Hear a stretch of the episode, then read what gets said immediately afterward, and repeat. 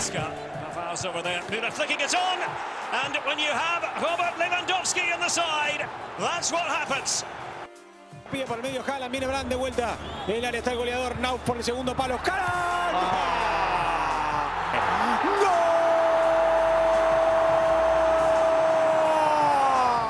Zule adelantó para Lewandowski. Sale a buscar Goretzka. ¡Gol!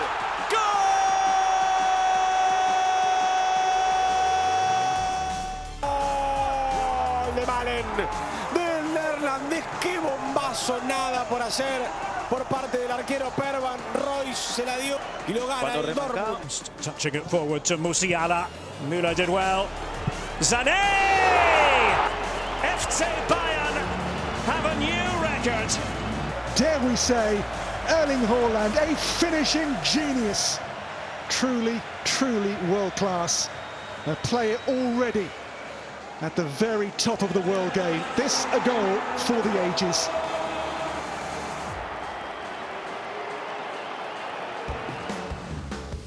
¿Qué tal? ¿Cómo les va? Bienvenidos a Fuera de Juego, viernes de previa de un montón de muy buenos partidos. Uno de los mejores estará acá en la señal de ESPN Plus, el Der Clasiquera entre el Borussia Dortmund y el Bayern Múnich con Ciro Procuna. Ya viene Barack Feber, Manu Martín igualmente.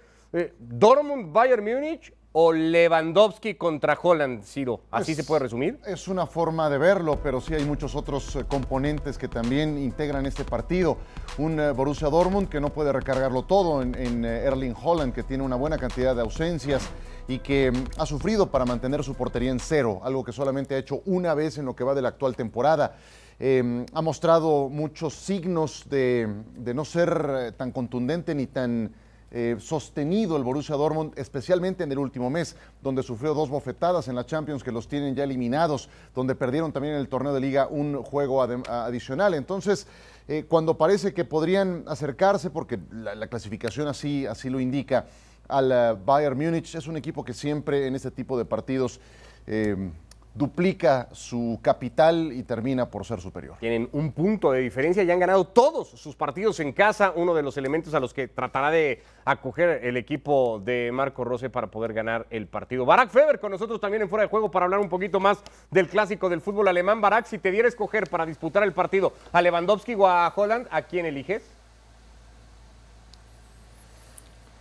Depende de qué contexto. Para el contexto del Dortmund, obviamente que, al noruego. Eh, depende totalmente de él, de su velocidad, de su potencia, de, todo lo que todavía tiene Lewandowski, pero no a esos niveles, ¿no? Del otro lado, pues obviamente Lewandowski es el complemento de un equipo que ha crecido en torno a él y sobre todo Lewandowski ha crecido en torno al Bayern. Eh, si me comparas a, a los dos delanteros ahora, eh, independientemente del sistema de juego en donde los quieras meter, está claro que Lewandowski es el mejor jugador del mundo, o si no el segundo, o si no el tercero, ¿no? Pero, pero mucho más abajo, eh, cada quien tendrá su opinión, pero muy, muy pocos lo, pondrán más abajo. Holland es un delantero que está en el top, todavía tiene que crecer como futbolista, pero si comparamos a Holland eh, a los 22 años, 21 años que tiene apenas, con lo que era Lewandowski a los 21 años, ahí sí no hay forma de compararlos. Holland es mucho, mucho, mucho mejor de lo que era Lewandowski a la edad de Holland. Vamos a ver si Holland madura tan bien como lo ha hecho el polaco. Eh, El último clásico, al menos en liga, estuvo marcado por la figura de ambos. Holland puso 2 a 0 al Dortmund ganando aquel partido. Lewandowski terminó marcando 3, el Bayern hizo 4, lo ganó 4 a 2, una de las 6 victorias consecutivas que tiene el equipo sobre su rival más directo. No sé si la gran diferencia no está en lo individual entre Holland y Lewandowski, sino en lo colectivo. ¿Qué futbolistas rodean a cada uno? Ahí sí la diferencia parece ser abismal. Exactamente, sí. Además de que el Borussia Dortmund ha cambiado de dibujos tácticos a lo largo de esta temporada con Marco Rose siendo su entrenador, eso se ha reflejado en los altibajos que ha tenido a lo largo de esta campaña. El Bayern Múnich, pese a que perdió en la Pocal eh, de manera aparatosa, que cayó hace no mucho ante el Augsburg, es un equipo que tiene un rendimiento muy, muy eh, constante. Tiene todavía esas ausencias producto de los positivos en eh, COVID. Estás hablando de gente muy importante en su formación, como el caso Chopomotang, especialmente de Joshua Kimmich, que es alguien muy dúctil y que se mantiene un muy buen nivel. pero los, eh, los problemas que ha tenido el Dortmund han sido más acentuados en esta, en esta temporada. No solo es que haya perdido ese partido que ya recuerda a Ciro con el Augsburg, ya cayó con el Eintracht Frankfurt, lo goleó el Gladbach en Pokal, le ganó pues como le ganó la semana pasada al conjunto de la Armina Bielefeld. Es el momento más vulnerable que tiene la temporada Barak, el conjunto de Nagelsmann. Sí, porque además de los resultados que no están siendo tan contundentes como en otros momentos de esta temporada joven, además de que es una era eh, apenas incipiente, ¿no? La, de Nagelsmann, que, ha empezado muy bien, pero que tendrá altibajos, está claro, y, ya ha tenido momentos muy, muy bajos, eh, como los partidos de los que habla Ciro, en concreto el del Borussia Mönchengladbach, que, que también se combinó con un partido de inspiración increíble, ¿no? Por parte del equipo dirigido por Adi Hüttel pero es un momento vulnerable ciertamente por todo el contexto que rodea ahora mismo al Bayern, todo lo que se ha hablado en, torno a los futbolistas que han decidido no vacunarse, liderados por Joshua Kimmich, porque además es el jugador importante del plantel, ¿no? Es, el jugador que realmente no debe ser imprescindible, pero que está muy cerca de eso, ¿no? De, de ese estatus en el Bayern y que entre las formas en las que ha tenido que alargar su, cuarentena de manera preventiva, entre la infección en la que ya cayó, la recuperación en la que ahora está sometido, que son mucho más largas para aquellos que no se vacunan. Sobre aquellos que, que, sí se vacunan, pues obviamente hay, hay, un ambiente que no es el mejor. Y después, si nos, trasladamos ya no a los factores extracanchas, sino directamente al terreno de juego, pues nos topamos con que no está Kimmich y para suplirlo no está Savitzer pero tampoco está Goretzka. Entonces te quedas ahí para tapar los contragolpes del Borussia Dortmund. Que eso que lo tengan muy claro todos, ¿eh? Su plan A, su plan B y su plan C va a ser presionar, robar el balón y donde lo hayan encontrado, buscar a, a Holland, en corto o en largo. Y en esta búsqueda, no encontrarte con Kimmich, no encontrarte con Goretzka, ocupando espacios con el talento que tienen de leer siempre dónde tienen que estar colocados, es una de las ventajas que tiene, sí, el Borussia Dortmund y uno de los puntos que se entiende, uno puede presumir a priori, pueden ser vulnerables ¿no? en esta temporada para el Bayern. Decía yo, ha ganado todos sus compromisos en casa, Barak. El de mañana ya se verá afectado por esta cuarta ola de pandemia que azota particularmente a muchas partes de Europa, Alemania uno de los más graves, y apenas habrá 15 mil aficionados, poco menos que, un poco más que eso, perdón. Eh, ¿Cuánto cambia la localidad del Dortmund en un clásico además, ese sentido? Mucho, mucho, mucho, porque los, los 80 mil que suelen llenar este estadio enfrenten a quien enfrenten, el estadio más grande de Europa, el de mejor ambiente. Bueno, si encima cuando viene el Bayern se puede hablar de todavía un mejor ambiente, aún así, ¿no? Este Borussia Dortmund lleva mucho tiempo sin poder pesar lo suficiente, por más que juega con este futbolista número 12 que realmente pesa y que se supone tendría que intimidar a un Bayern que, por supuesto no se intimida, pero sí que le da energía o le ha dado energía a este estadio lleno al Borussia Dortmund, por lo menos para competir, porque si hablamos que sí el Bayern le ha tomado la medida y, y le ha comido la moral al Borussia Dortmund en los últimos 5, 6, 7 años, la realidad es que hay momentos de los partidos, sobre todo en Westfalen Stadion, donde el Dortmund compite, donde el Dortmund hasta supera, donde el Dortmund ilusiona, donde el Dortmund se va arriba o donde el Dortmund parece que va a remontar.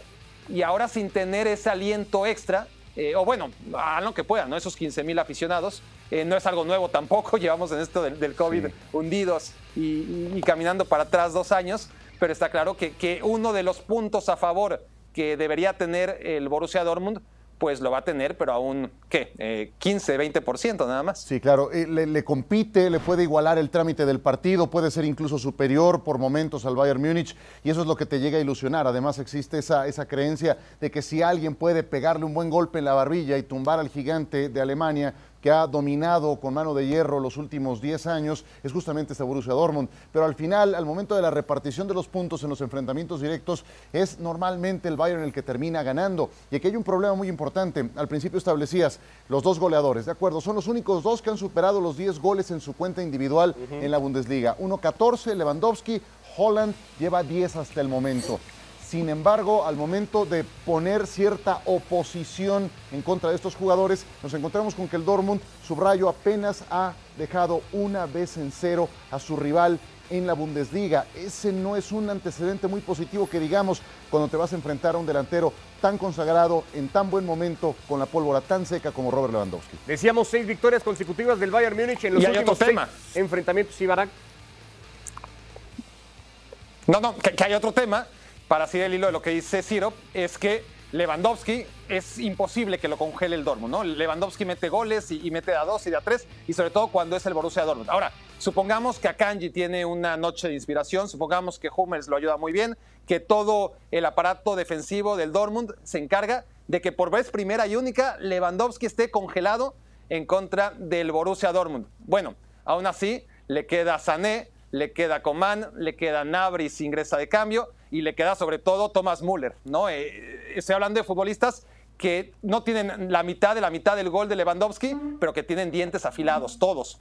En el Dortmund, ¿qué te queda sin, sin Holland? Si Holland está congelado, dando en cuenta además que viene saliendo una lesión, que por más que haya entrado y tocado la flauta, porque para tocar la flauta, este, él, vamos, eh, co- como Holland, no hay más, ¿no? Eh, sale de una lesión, entra, mete gol y, y de todas formas es un tipo que, que- se suponía iba a estar lesionado hasta 2022 y que regresó y que dependen muchísimo de él, pero que no podemos pensar que a pesar de que entró de cambio y metió gol contra el Wolfsburg, ya está al 100% a estas alturas después de perderse más de dos meses eh, de activo, ¿no? Y después de Holland, ¿quién está? Eh, Está Marco Royce, que está muy bien eh, y que también tiene su cuota y también tiene sus dientes afilados, más o menos, pero después de Royce, ¿quién sigue? ¿No? Y, y esa es la gran diferencia entre el Dortmund y el Bayern. ¿Está más cerca la séptima victoria al hilo del Bayern Múnich o que la racha se termine, Barak? No, el Bayern, a pesar de las bajas, a pesar de que está de visitante, a pesar de que podemos ver cierta debilidad, es un equipo mucho más fuerte en todas las líneas que, que el Borussia Dortmund. Se defiende mejor, eh, sabe jugar este tipo de partidos, sabe controlar los tiempos. Es un equipo mucho más hecho el de Nagelsmann que el de Rose y creo que es claro favorito. Porque además el Dortmund, eh, con un Holland que no está al 100% y sin Bellingham, tampoco es que esté con el 11 de gala, ¿no? Entonces, en la comparación saldrá perdiendo siempre el Borussia Dortmund y no hay más que ver los mercados, ¿no? Año tras año tras año, como el Bayern parece que no puede estar más fuerte y aún así se las arregla para reforzarse, mientras que el Dortmund cada año se tiene que desprender por lo menos de una de sus figuras.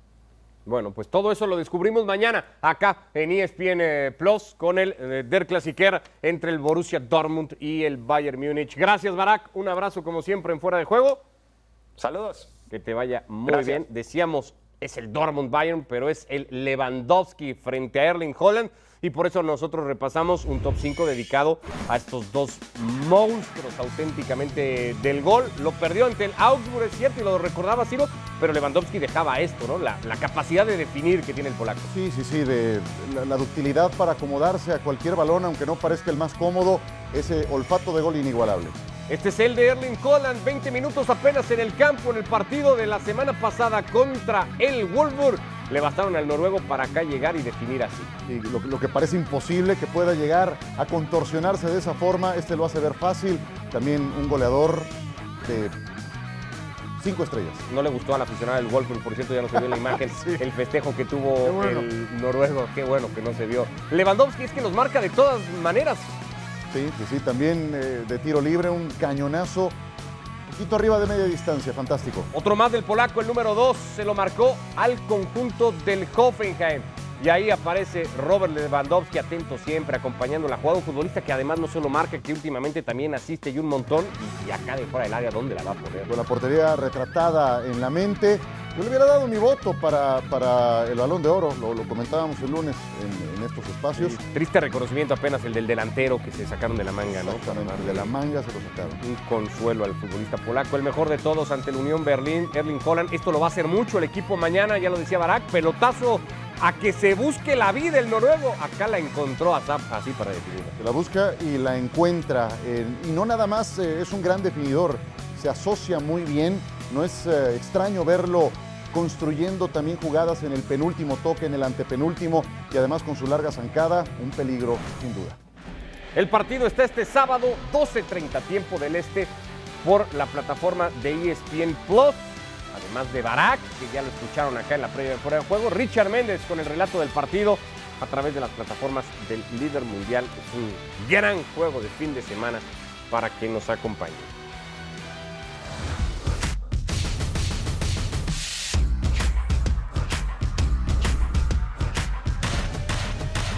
¿Cómo te preparas para ver un partido de la Liga Santander?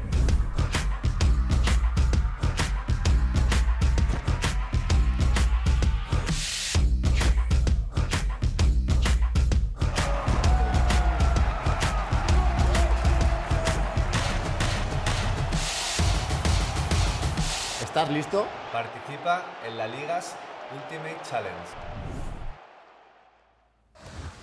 La liga se vive en exclusiva en los Estados Unidos por la señal de ESPN Plus y junto a ellos lanzamos el Ultimate Challenge. Tiene que ver con la manera en cómo vives eso, tu pasión por los equipos de la Liga Española y el primer challenge tiene que ver con verte a ti usando los colores de tu equipo favorito. Así que súmate al Ultimate Challenge y participa a través del Twitter de ESPN Deportes subiendo la fotografía usando la camiseta de tu equipo favorito de la liga.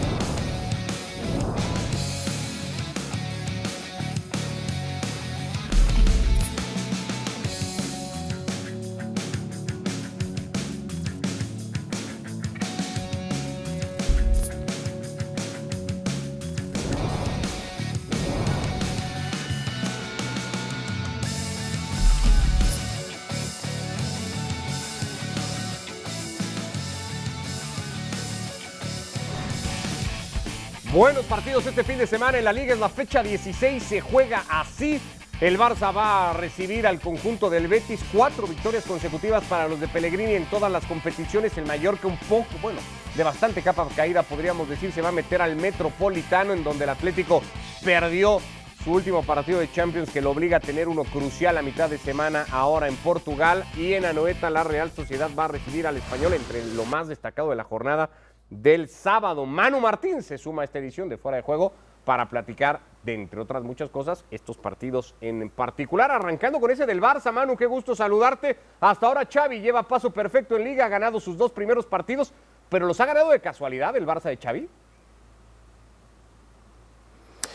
¿Qué tal? ¿Cómo estáis? Yo siempre hago la misma pregunta. Si Kuman estuviera en el banquillo, ¿se hubieran desarrollado los partidos de igual manera? Y si hablamos de fútbol, da la sensación que sí. Si hablamos de posicionamiento en el campo, de ilusión, eh, esos intangibles que muchas veces pesan más en el fútbol que, otras cosas, eh, no, no los hubiera ganado Kuman. Y Xavi sí, sí que los ha ganado. Por lo tanto, hay que darle también su mérito a, lo que está haciendo Xavi, pero es esa parte que no se ve. Y esa parte que no se ve hace que cuando los partidos se ganan con el mismo juego o la misma forma en la que se ha expresado el Barcelona de Kuman, pues pensemos que los ha ganado con un poquito de suerte y sí da esa sensación. Que lo real, lo que vale, que es el resultado, lo ha ganado con un poquito de suerte. Lo de la ilusión y todas estas cosas lo, lo está sacando adelante, pero eso no cuenta. Cuenta que ha ganado. El partido de mañana lo mide un equipo Ciro muy en forma, no que no valga todo eso que ha ponderado Xavi hasta ahora para sacar los partidos adelante, pero no sé si en el papel pinta para ser suficiente. Tendría que ser, eh, el Betis eh, tiene buenas sensaciones, tiene jugadores muy derechos, como el caso de Juanmi, que está anotando goles últimamente, el tema de Fekir, pues eh, aún no está listo por lo último que supe, y en el caso concreto del Betis contra rivales de esta talla, contra los grandes de España, tiende a costarle trabajo. del Barcelona yo te diría que la pura llegada de Xavi, abundando un poco a lo que decía Manu hace un momento, la pura llegada de Xavi ayudó a despresurizar un vestidor que seguramente estaba con una carga muy, muy intensa por todo lo que estaba viviendo. Y ya en eh, el trámite de los partidos ha sido un Barcelona de contrastes, donde empiezas a ver mano del técnico al momento en que tocan la pelota, en que elaboran, en que hacen presión alta, en que juegan en el territorio. Más en los primeros tiempos, todo eso, ¿no? Exactamente, pero después se le cae el equipo y cuando se le cae, subrayo, se le cae. ¿En serio? Pueden llegar a tener unos desórdenes bárbaros en zona defensiva. Pasó contra el mismo Villarreal. Correcto. Incluso eh, cuando, cuando logran remontar, cuando, bueno, cuando igualan, cuando, bueno, cuando hacen la diferencia en el marcador, es cuando peor estaban jugando, ¿no?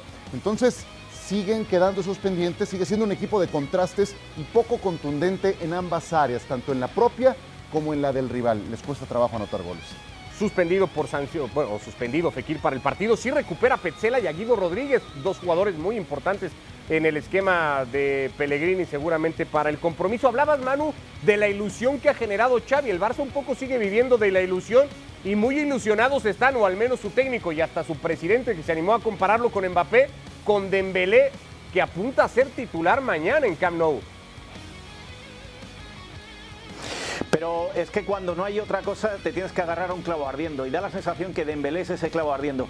Fijaros en una cosa, eh, se está hablando mucho de la renovación de Dembélé, se está hablando de, la, de lo que le puede aportar Dembélé al, al equipo de Xavi y se olvida o se está dejando un poquito apartado lo de las lesiones de Dembélé, su vida privada, eh, mm, llega tarde a los entrenamientos o no llega siquiera a los entrenamientos porque se piensa que es por la tarde y el entrenamiento era por la mañana. Y ya la última es que Pedri hace dos noches hizo una cena para celebrar el premio que le había dado France Football y, el premio al mejor jugador joven europeo y llegó tarde, llegó tarde porque tampoco se enteró. Quiero decir, em, da más la sensación de que este Barcelona quiere rehacer su fichaje más caro o, uno de los más caros que ha tenido en su historia, agarrando a él en un momento de crisis, que la verdadera confianza que pueda tener el club ahora mismo en él. Se, se habla mucho de la renovación, pero es una renovación que no se termina de cerrar y ha llegado el representante y ha llegado a decir que tiene otros equipos detrás a mí tampoco me cuadra mucho que tenga otros grandes equipos detrás de Embelé. Con lo cual, ¿cuál es la realidad de este jugador que ha jugado muy pocos minutos porque se ha pasado más tiempo lesionado, que sigue teniendo problemas a la hora de entender lo que es la disciplina y el trabajo en un vestuario?